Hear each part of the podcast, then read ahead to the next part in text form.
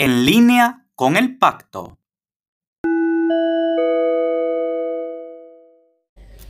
Hola, ¿qué tal? Soy María Jesús Martín, responsable de comunicación del Pacto. Comenzamos una nueva herramienta de comunicación.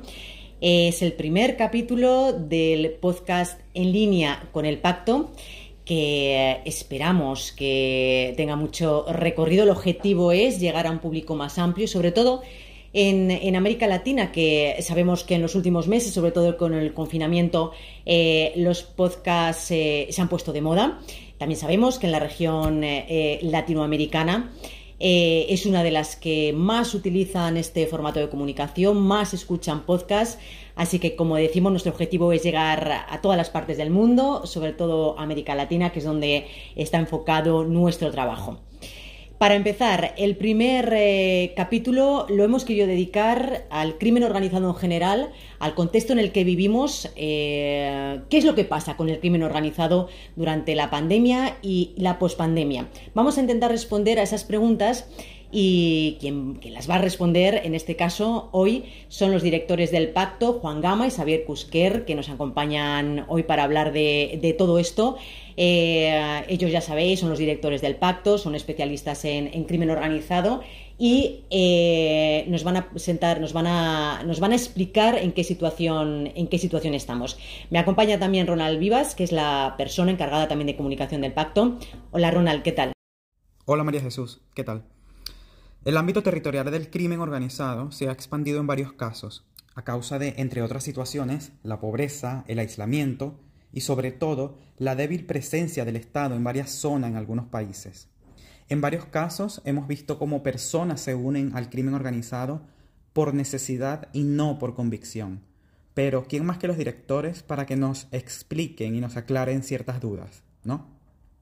¿Cómo lo vamos a hacer? Eh, los directores del pacto van a tener una conversación entre ellos, se van a hacer las preguntas y se van a responder. Así que, sin más dilación, comenzamos. Eh, Juan Gama, Xavier Kusker, la primera pregunta la lanzo yo. El crimen organizado ha crecido en muchas partes del mundo. ¿Podemos decir que ha ampliado su base de influencia? Bueno, yo creo que hay, un, evento que ha pasado creo que en, mayo o junio en, México cuando hemos visto eh, familiares del Chapo eh, distribuyendo cajas de, ayuda alimentaria. Eh, creo que en una parte del mundo todo veíamos que todo estaba parado y, y ver esta, este escenario es verdad que fue un poco eh, bueno, un poco raro, no sé, Juan, eh, ¿cómo, lo has visto también esto? Es un descaro también. sabemos que el crimen organizado ejerce un control territorial compitiendo con el Estado en muchas zonas con una débil presencia. Eh, de esta manera quieren además publicitar y demostrar ese desafío, esa capacidad que tienen, además de fidelizar también en gran medida a la población.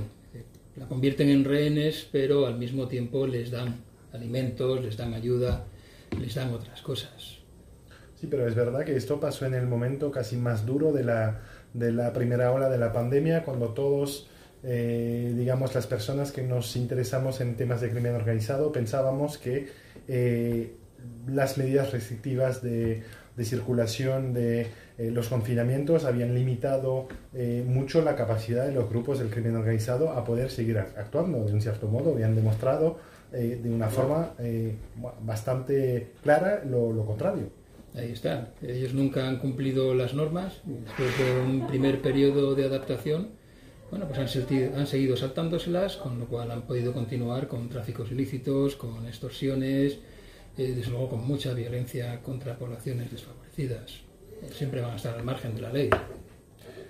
Eh, es verdad que también durante este, este periodo hemos visto que em, las, las, instituciones han, han, sido más, más débiles, digamos que se tuvieron que concentrar en muchas tareas que eh, no eran propiamente suyas en, en, otros momentos. Es decir, que yo creo que lo hemos visto en el marco del programa con las fuerzas de policía en particular, eh, que tuvieron que reorientar toda una parte de sus prioridades eh, y que la lucha contra el crimen, contra organizaciones criminales, eh, pasó en un segundo plano, de un cierto modo. Es también una realidad que, hemos visto.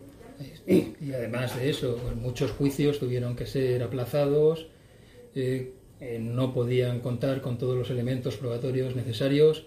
En temas muy complejos como el lavado de activos, eh, trabajando a distancia es muy difícil verificar la idoneidad de las personas que hacen operaciones sospechosas, con lo cual mm, las propias investigaciones complejas se vieron condicionadas durante mucho tiempo para acabar con el crimen organizado.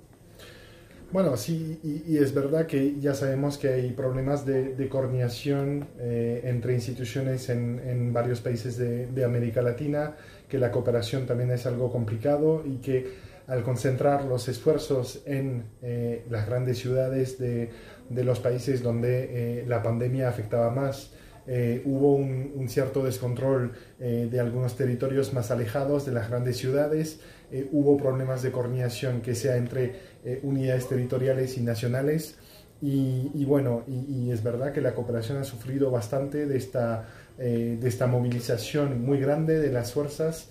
Eh, bueno, comentabas también lo de la, de la, justicia, evidentemente no fue únicamente a nivel de la policía, todos los actores públicos que intervienen en el ámbito de la, de la seguridad o de, la cadena penal, como lo, lo, llamamos nosotros, los actores penitenciarios también han sido, se han consagrado muchísimo a, este tema de la, de la, crisis sanitaria. Nosotros mismos lo hemos sufrido. Antes teníamos bastante presencia con los países latinoamericanos y hemos tenido que adaptarnos para poder hacer más, eh, sobre todo videoconferencias, más una presencia remota, que es un cambio cultural muy grande. Esa coordinación que en persona siempre se facilita, eh, han tenido que descubrir nuevos mecanismos, adaptarse a una nueva nuevo tipo de organización y de confianza eh, que no existía. Eh, y para eso las nuevas tecnologías, por suerte, nos han ayudado mucho. Eh, por otro lado, hemos visto las carencias que tienen tanto en su distribución territorial en todos los países, como en la penetración en las distintas organizaciones o la propia cultura de trabajo y las vulnerabilidades procedimentales y tecnológicas que, dan lugar. ¿no? Ah, sí, eh, queda muy claro que todos en los últimos meses hemos eh, descubierto otras formas de, trabajar y un uso eh, mucho más sistemático en el ámbito profesional de herramientas tecnológicas. el problema es que cuando lo descubrimos, bueno, lo descubrimos o lo, desarrollamos su uso, digamos, también las organizaciones criminales lo vieron como una oportunidad. Es decir, que hemos visto, yo creo, que es uno de los elementos más destacables de este eh, periodo que acabamos de pasar o que estamos pasando todavía, es eh, que los grupos organizados se han aprovechado muchísimo eh, del hecho de que la gente usaba cada vez más las tecnologías de, de, información y de comunicación. Además, con un crecimiento muy rápido y también con mucho desconocimiento de medidas de seguridad, eran muy vulnerables. hemos visto cómo se han crecido los casos de fraudes por Internet, los ransomware, los eh, secuestros eh, telemáticos de distintos dispositivos o incluso de sistemas enteros. Eh, algunas ciudades han visto todo su sistema administrativo e informático bloqueado hasta que no se les pague un rescate, hospitales también, y ahí el control de las propias máquinas de los hospitales condiciona el tratamiento de los enfermos. Nos hemos tenido que adaptar de manera muy rápida a todo esto. Sí, es verdad que hasta recientemente en, en, Europa también hemos visto estos casos de, eh, de hospitales atacados. Es un, es un, fenómeno realmente mundial. El, el, el problema del, del, cibercrimen es que realmente eh, cuando hablamos de crimen transnacional organizado, es verdad que el, cibercrimen es por esencia un, crimen transnacional pues muy complicado de, controlar y, y, ha tenido muchísimas oportunidades eh, con el aumento, con el crecimiento muy fuerte del, uso de, las tecnologías durante los últimos meses. Y, además siempre está ahí. En muchas ocasiones cuando eh, se abren nuevas rutas o nuevos espacios, el crimen tiene que trasladarse a esos sitios, pero en el ámbito cibernético el cibercrimen ya está. Decir, cuando se abren eh, nuevos sectores sociales o productivos a las nuevas tecnologías, ya les están esperando y no están preparados para eso y pueden captar más gente. Hemos visto una sociedad muchísimo más debilitada de lo que había antes de la crisis sanitaria, que conlleva crisis sociales, crisis económicas. Eso también es una oportunidad para el crimen organizado. Es eh, bastante evidente que con la falta de, la falta de, perspectivas que existe ahora para casi toda una generación en, varios países del mundo, pero es una realidad eh, bastante tremenda en, América Latina, que ha visto las, las tasas de desempleo aumentar de, de, forma brutal a lo largo de los últimos meses.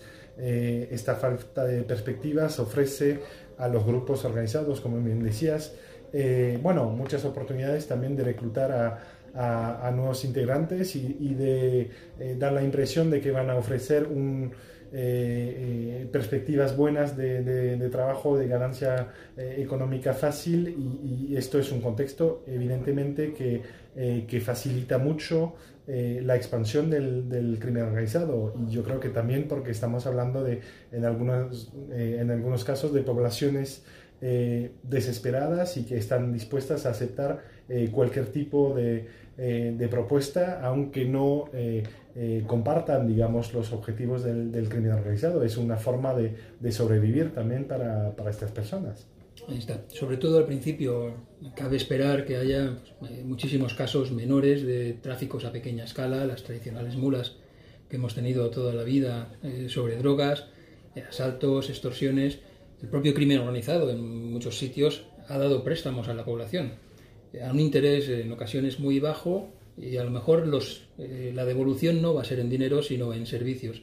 Al final están ampliando una base de estructura y es curioso, en algunos países incluso estamos viendo que los criminales de bajo rango pasan hambre, eh, pero no tienen otra alternativa, incluso están en una situación famélica, como ocurre con algunas maras y pandillas en Centroamérica, eh, pero no hay otra alternativa para poder sacarlos de eso y desde luego el crimen organizado ya les está amenazando para que no salgan de su propia estructura.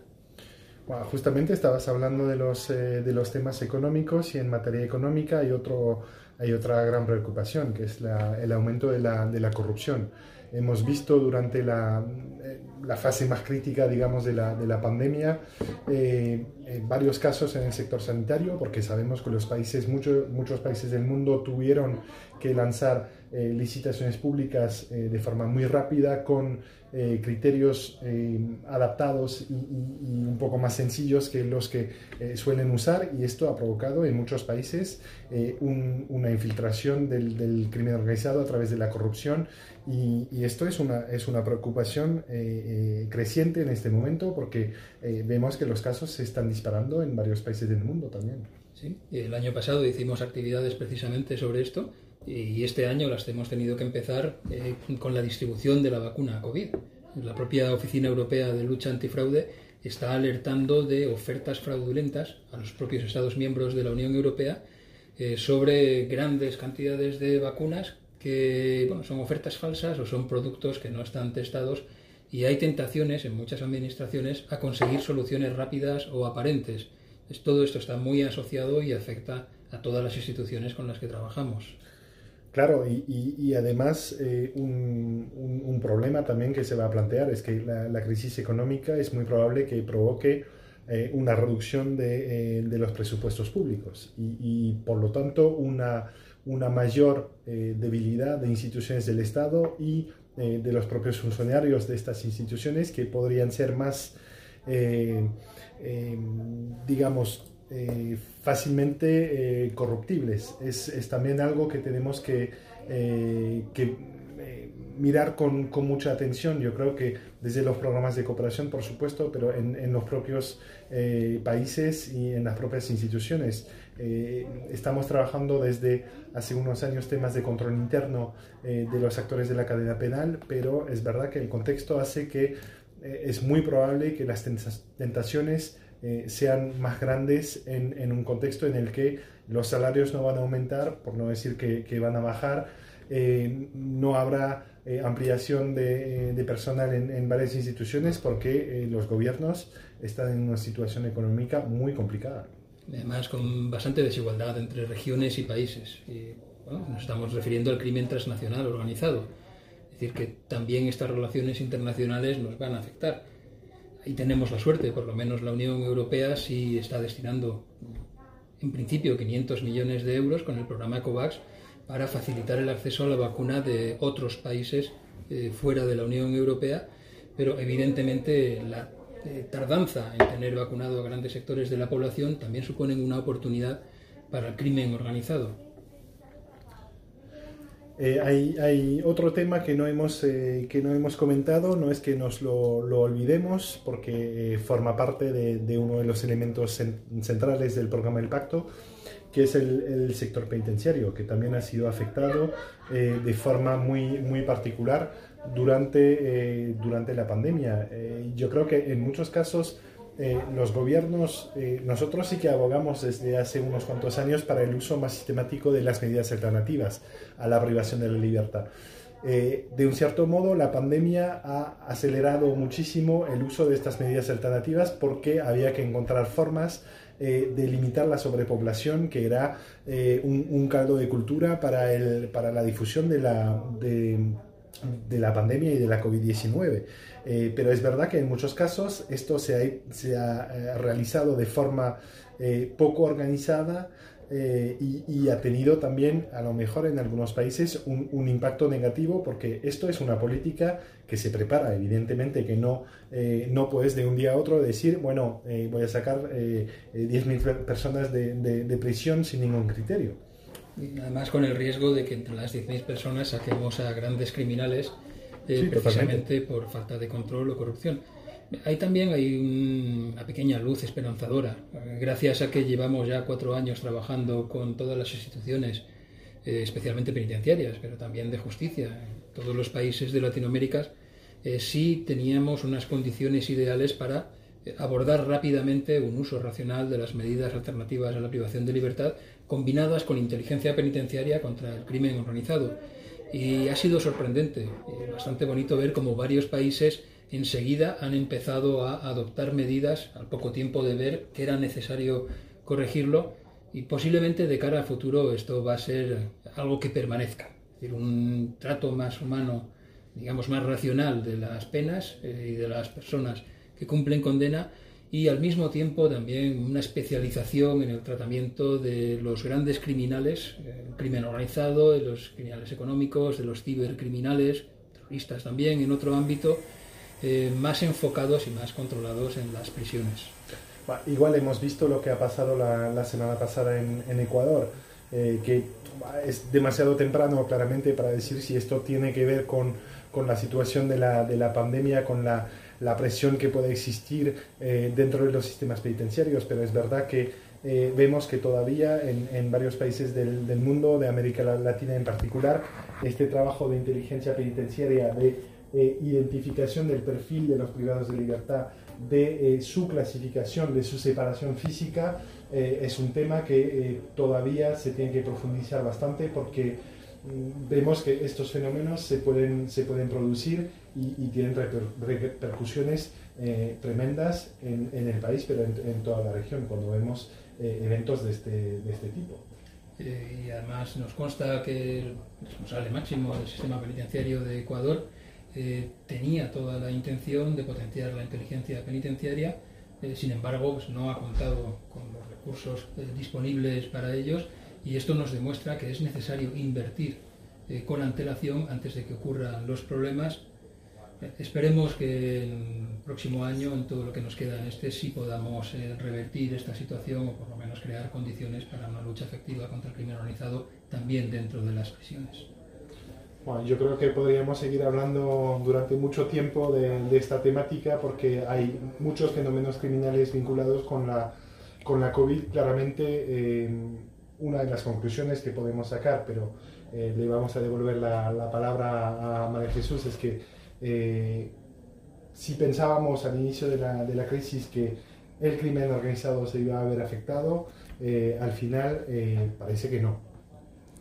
Así es, muchas gracias a los dos. Creo que la conversación ha sido muy interesante, que nos ha dado las claves sobre todo de dónde estamos y hacia dónde vamos, que eso es lo importante.